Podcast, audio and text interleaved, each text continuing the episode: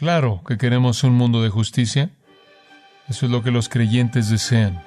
Las buenas noticias está por venir. Cuando el Señor establezca su reino, va a ser un reino de justicia perfecta.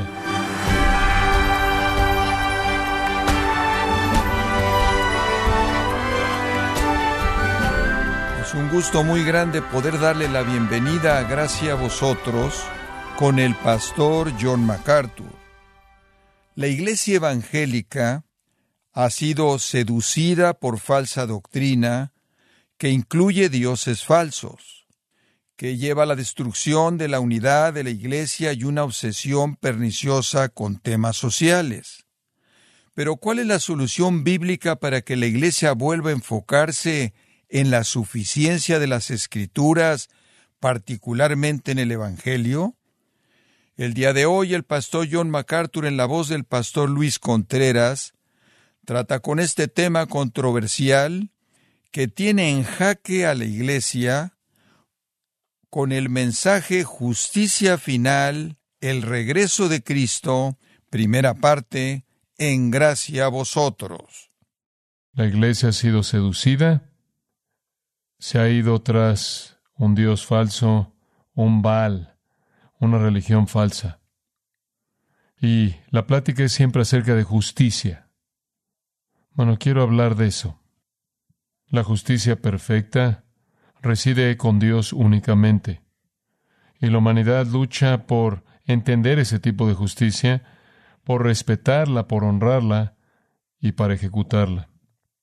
Y en el mundo en donde la luz es oscuridad y la oscuridad es luz y lo malo es bueno y lo bueno es malo y lo amargo es dulce y lo dulce es amargo. La justicia encuentra dificultad al emerger. Hay muchos intentos por definir la justicia y solo llevan a la injusticia, porque reflejan la perversión del corazón humano. Podemos tener departamentos de justicia ad infinitum y realmente nunca alcanzar la verdadera justicia que abarca todo. ¿Ha habido una medida de justicia en nuestra nación? En base a moralidad bíblica que nos estabilizó por 200 años, eso se acabó. Ahora, para tratar de definir la justicia sin una revelación trascendente, hacer eso es virtualmente imposible. La Biblia se adelanta a esto. El libro de Eclesiastés y yo simplemente les recuerdo un par de versículos ahí, capítulo 4, versículo 1, y después vi de nuevo todos los actos de opresión que estaban siendo cometidos debajo del cielo, esto es, en la tierra, y aquí vi las lágrimas de los oprimidos y que no tenían a nadie que los consolara, y la fuerza estaba en la mano de sus opresores, y para ellos no había consolador y alabé yo a los finados. Estaban los oprimidos y los opresores, y no parecía haber alguna manera de enfrentar eso de manera justa. Capítulo 5 de Eclesiastés, versículo 8. Si opresión de pobres y perversión de derecho y de justicia vieres en la provincia o en la región, no te maravilles de ello.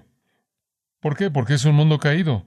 Porque sobre el alto vigila otro más alto y uno más alto está sobre ellos. En otras palabras, admitimos que hay injusticia en el mundo, no nos sorprende. Esto es la razón por la que tenemos que apilar a oficial por encima de oficial, por encima de oficial, para tratar de hacer lo mejor que podemos y tener cortes de apelaciones que van más y más y más alto hasta llegar a tribunales. Y después hay un comentario ahí en el final del versículo. Además, el provecho de la tierra es para todos el rey mismo está sujeto a los campos. Lo mejor que puedes tener para crear justicia es tener a un líder que crea trabajos para que tengas algo debajo del sol. Un líder que no se entregue a la guerra, sino que se entregue al trabajo. En Habacuc, el profeta comienza en el capítulo 1, el oráculo que vino a él de Jehová, ¿hasta cuándo, Jehová, clamaré y no oirás? Y daré voces a ti a causa de la violencia y no salvarás. ¿Por qué me haces ver iniquidad y haces que vea molestia? Destrucción y violencia están delante de mí, pleito y contienda se levantan, por lo cual la ley es debilitada y el juicio no sale según la verdad, por cuanto el impío asedia al justo, por eso sale torcida la justicia. Hay demasiados impíos que están rodeando a los justos. ¿Cómo llegas a asumir que todo el mundo va a ser juzgado? Y Dios ha ordenado, como hemos visto algunos refrenos contra esto en la conciencia humana, en la familia, el gobierno y la policía. Con todo esto, este enfoque a la justicia y la equidad es muy difícil. Hice una pequeña investigación en una fuente de una página del gobierno y se la pregunta ¿cuántas leyes hay en este país? Y la respuesta fue nadie sabe. Pero sabemos que si alguien pasara su vida entera contándolas, no podría contarlas. Y procede a decir que hay veinte mil leyes con respecto a propiedad y uso de un arma. Hay 54 categorías de leyes. Nadie ni siquiera sabe cuántas leyes hay. Para implementar la ley hay un millón de policías. Hay todo tipo de amenazas en todos lados, desde multas a ejecución y diferentes puntos en medio de estos extremos. Hay cortes, las cortes en nuestro país enfrentan cien mil millones de casos al año. Tratar de litigar con la ley. Cuatrocientas mil cortes federales se reúnen al año con casos. Hay más de treinta mil jueces. Hay dos y medio millones de personas que están en la cárcel.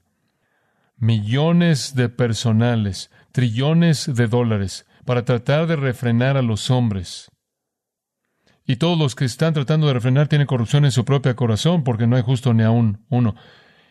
El que es impío va a hacer lo que quiere hacer si se lo deja sin refreno. Y para tratar de refrenarlo, tenemos innumerables leyes, millones de casos en los que se litigan, un millón de policías pasando trillones de dólares, y encima de esto está el Departamento de Justicia en el que no confiamos, porque está lleno de el mismo tipo de mentalidad como los criminales del otro lado del sistema. Entonces, simplemente una pequeña pista, si usted está tratando de conseguir justicia en el mundo, esa es la búsqueda de un necio. Hacemos lo mejor que podemos.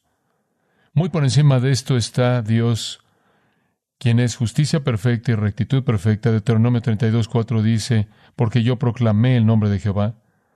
Dad grandeza a nuestro Dios la roca. Su obra es perfecta porque todos sus caminos son justos. Dios de verdad y sin mentira, justo y verdadero es Él. ¿Quiere usted justicia? Solo hay una manera de encontrarla y eso es directamente acudiendo a un Dios justo y recto. Romanos 9:14 dice, no hay injusticia en Dios, no Jamás, jamás. Escuche el Salmo 111. Alabad a Jehová, daré gracias a Jehová con todo mi corazón. En compañía de los rectos en la asamblea grande son las obras de Jehová, son estudiadas por todos los que se deleitan en él. Espléndida y maravillosa es su obra, y su justicia permanece para siempre. Él ha hecho sus maravillas que sean recordadas. Jehová es lleno de gracia y compasivo. Él ha dado alimento a aquellos que le teman. Él va a recordar su pacto para siempre. Él dado a conocer a su pueblo el poder de sus obras al darles la heredad de las naciones. La obra de sus manos son verdad y justicia. Todos sus preceptos son seguros, son mantenidos en alto para siempre, son cumplidos en verdad y rectitud. Él ha enviado redención a su pueblo, él ha ordenado su pacto para siempre. Santo y asombroso es su nombre. El temor de Jehová es el principio de la sabiduría. Buen entendimiento tienen todos aquellos que hacen sus mandamientos, su alabanza permanece para siempre. La única esperanza que usted jamás tendrá para justicia es conocer a Dios. Él es la corte final y el Dios justo y recto. El profeta Sofonías dijo, Jehová es justo, Él no hará injusticia. De regreso al Levítico, y esto es a manera de recordatorio, de regreso en Levítico, tenemos la afirmación conocida de que debemos amar en el capítulo 19, eso aparece en el Nuevo Testamento de amar a tu prójimo como a ti mismo, pero esa es una porción tan maravillosa de la Escritura, quiero recordársela. Levítico 19, comenzaremos en el versículo 15, no harás injusticia en el juicio, no serás parcial hacia los pobres, ni complaciendo al grande, con justicia juzgarás a tu prójimo, no andarás chismeando entre tu pueblo, no atentarás contra la vida de tu prójimo, yo Jehová, no aborrecerás a tu hermano en tu corazón, razonarás con tu prójimo para que no participes de su pecado, no te vengarás, ni guardarás rencor a los hijos de tu pueblo, sino amarás a tu prójimo como a ti mismo, yo Jehová. El profeta Miqueas dijo: ¿Qué demanda Jehová de ti sino hacer justicia, amar bondad y andar humildemente ante tu Dios? ¿Qué demanda Jehová de ti? Hacer justicia, amar misericordia y andar humilde delante de tu Dios. Sé que estoy leyendo mucho de la palabra, pero no tengo manera de mejorar esto. Oiga la palabra del Señor una vez más del Salmo 82. Dios está en la reunión de los dioses, en medio de los dioses juzga. ¿Hasta cuándo juzgaréis injustamente y aceptaréis las personas de los impíos? Defended al débil y al huérfano, haced justicia al afligido y al menesteroso, librad al afligido y al necesitado, libradlo de mano de los impíos. No saben, no entienden, andan en tinieblas, tiemblan todos los cimientos de la tierra, yo dije, vosotros sois dioses y todos vosotros hijos del Altísimo, pero como hombres moriréis, y como cualquiera de los príncipes caeréis. Levántate, oh Dios, juzga la tierra, porque tú heredarás todas las naciones. Todos los jueces humanos son ineptos, todos van a morir. Solo Dios puede juzgar de manera justa. Entonces la pregunta es, ¿Acaso la justicia llegará en algún momento? ¿Llegará algún día? Bueno, el Antiguo Testamento promete que sí, y quiero mostrarle algunas de esas promesas. El profeta Jeremías es un buen lugar donde comenzar. Jeremías capítulo 23. Y vamos a comenzar al principio de ese capítulo, unos cuantos versículos. Jeremías 23. Esta es una condenación de líderes injustos, no rectos. Hay de los pastores que destruyen y dispersan las ovejas de mi rebaño, dice Jehová. Por tanto, así ha dicho Jehová, Dios de Israel, a los pastores que apacientan mi pueblo. Estos eran reyes y sacerdotes. Vosotros dispersasteis mis ovejas y las espantasteis, y no las habéis cuidado. He aquí que yo castigo la maldad de vuestras obras, dice Jehová y yo mismo recogeré el remanente de mis ovejas de todas las tierras a donde las eché, y las haré volver a sus moradas, y crecerán y se multiplicarán. Esa es una promesa de Dios de restauración futura de la nación de Israel que han sido maltratadas a lo largo de la historia. Y pondré sobre ellos pastores que las apacienten, y no temerán más, ni se amedrentarán, ni serán menoscabadas, dice Jehová. Esto incluso ve a la restauración de Israel de la cautividad babilónica, regresarían a su tierra, eso fue un cumplimiento histórico y tendrán jueces sobre ellos que serán fieles, esos jueces ellos los conocían, esos jueces estuvieron ahí cuando regresaron de la cautividad, pero ve más allá de eso, a la restauración final, versículo 5, He aquí que vienen días, dice Jehová, en que levantaré a David renuevo justo, el renuevo justo es el Mesías, y reinará como rey, el cual será dichoso y hará juicio y justicia en la tierra. En sus días será salvo Judá, Israel habitará confiado, y este será su nombre con el cual le llamarán Jehová, justicia nuestra.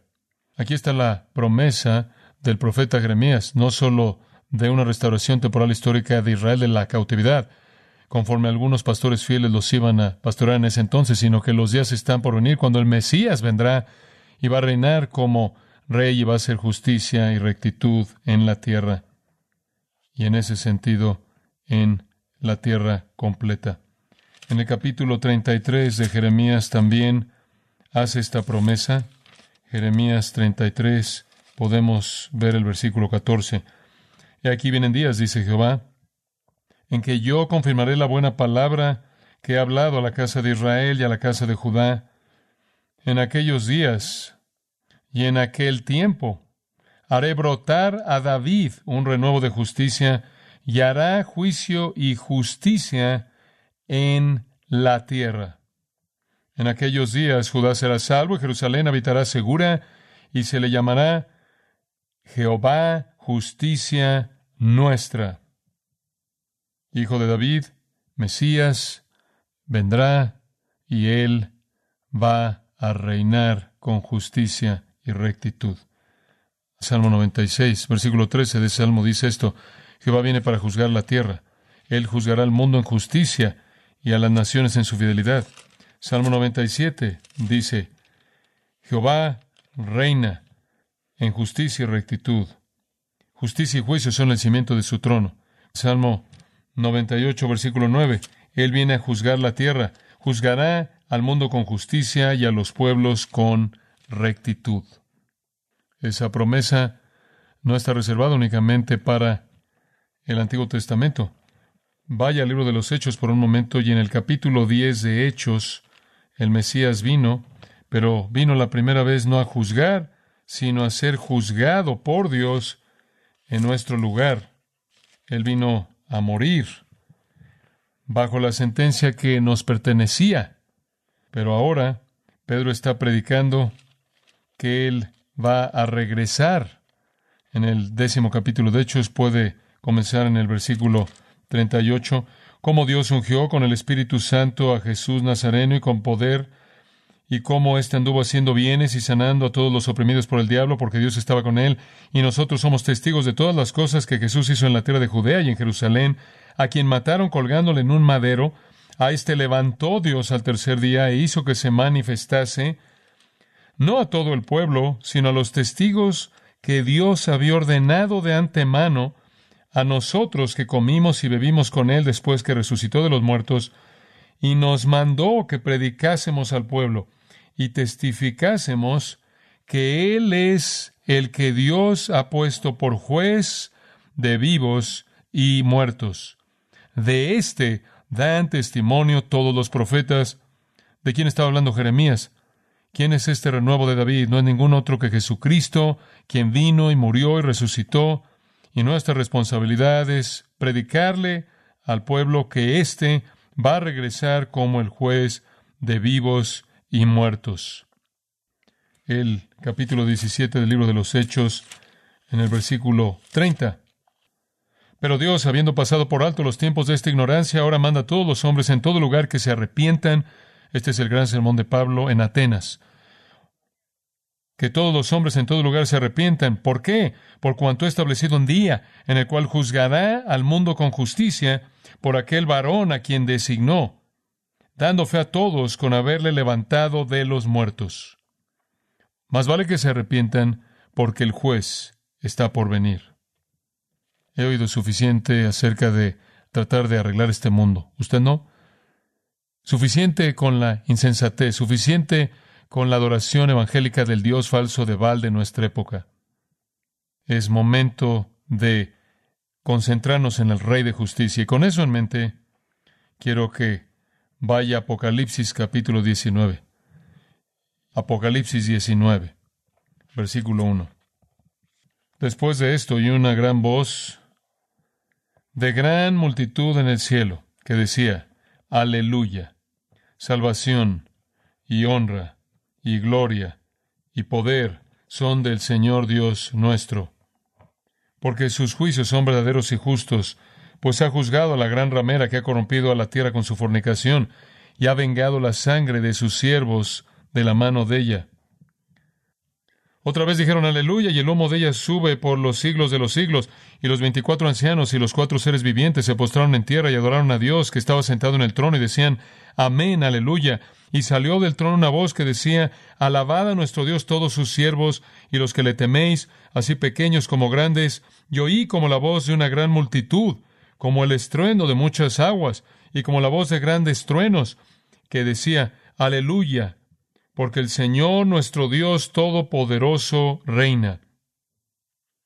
Al llegar al capítulo 19 de Apocalipsis, es momento de alabanza. Es momento para que el coro definitivo, aleluya, cante. Jesucristo está a punto de regresar. El regreso en sí comienza a ser descrito en el versículo 11. Pero para cuando llegamos al capítulo 19, hemos pasado por algo increíble de la historia futura, algo que nunca haremos históricamente porque seremos sacados antes de los acontecimientos de la tribulación, pero aunque no estaremos ahí históricamente, podemos ver ese periodo proféticamente. Podemos, al leer el libro de Apocalipsis, pasar por las furias fascinantes del tiempo venidero de la tribulación.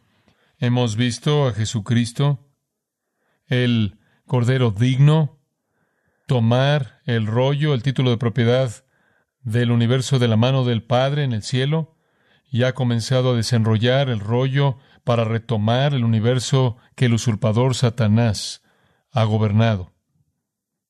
Y conforme él desenrolla el rollo, él desata juicios intensos, sello por sello.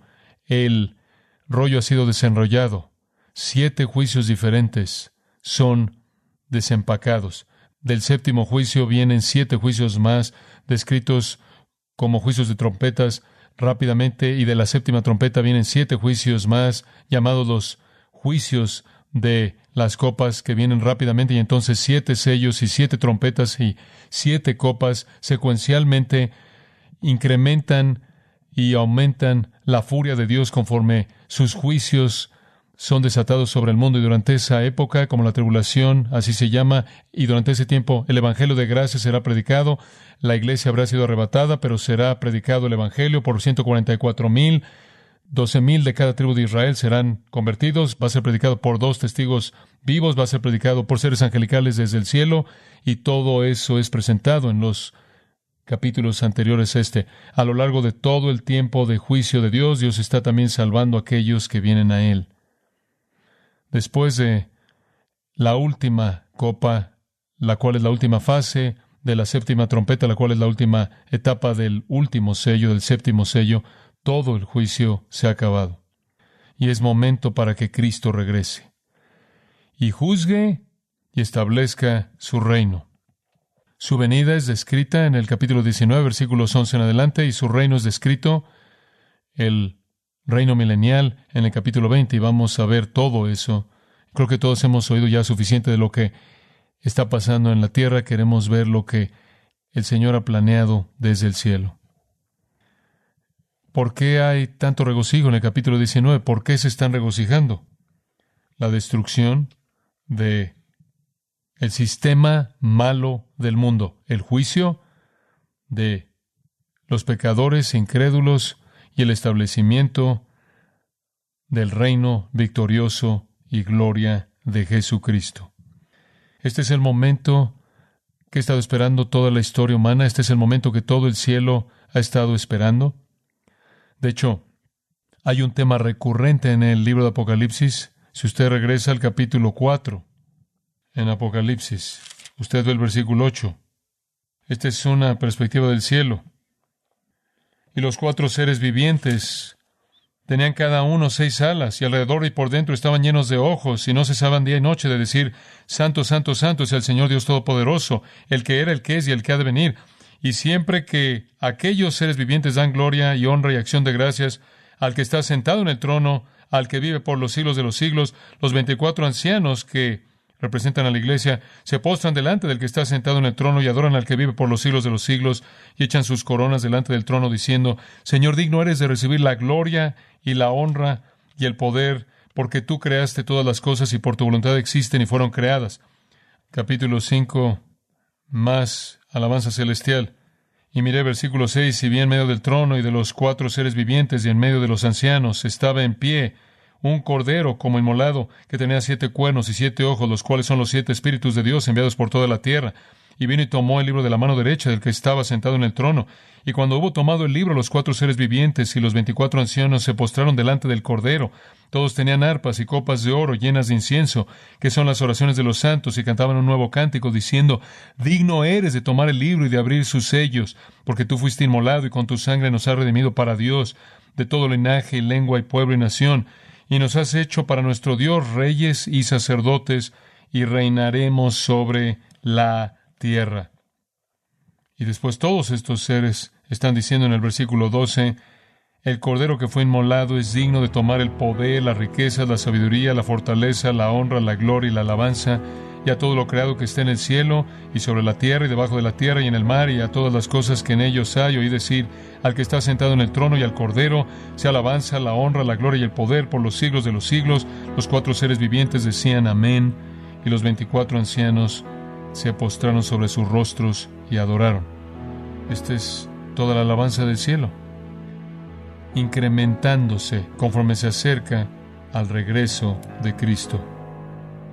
Ángeles santos, santos triunfales, congregados en el cielo, esperando esta culminación increíble del regreso de Jesucristo.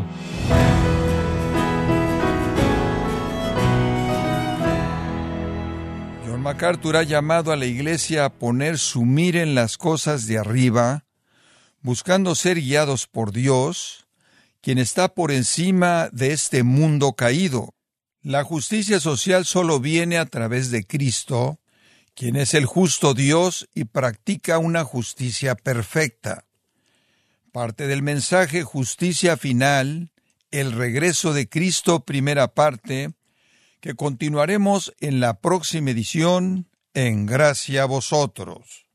Estimado oyente, quiero recomendarle el libro Porque el tiempo sí está cerca, escrito por John MacArthur, para alentarle a los creyentes con las realidades escatológicas, a las cuales no se debe temer sino esperar con ilusión. Adquiéralo en la página gracia.org o en su librería cristiana más cercana.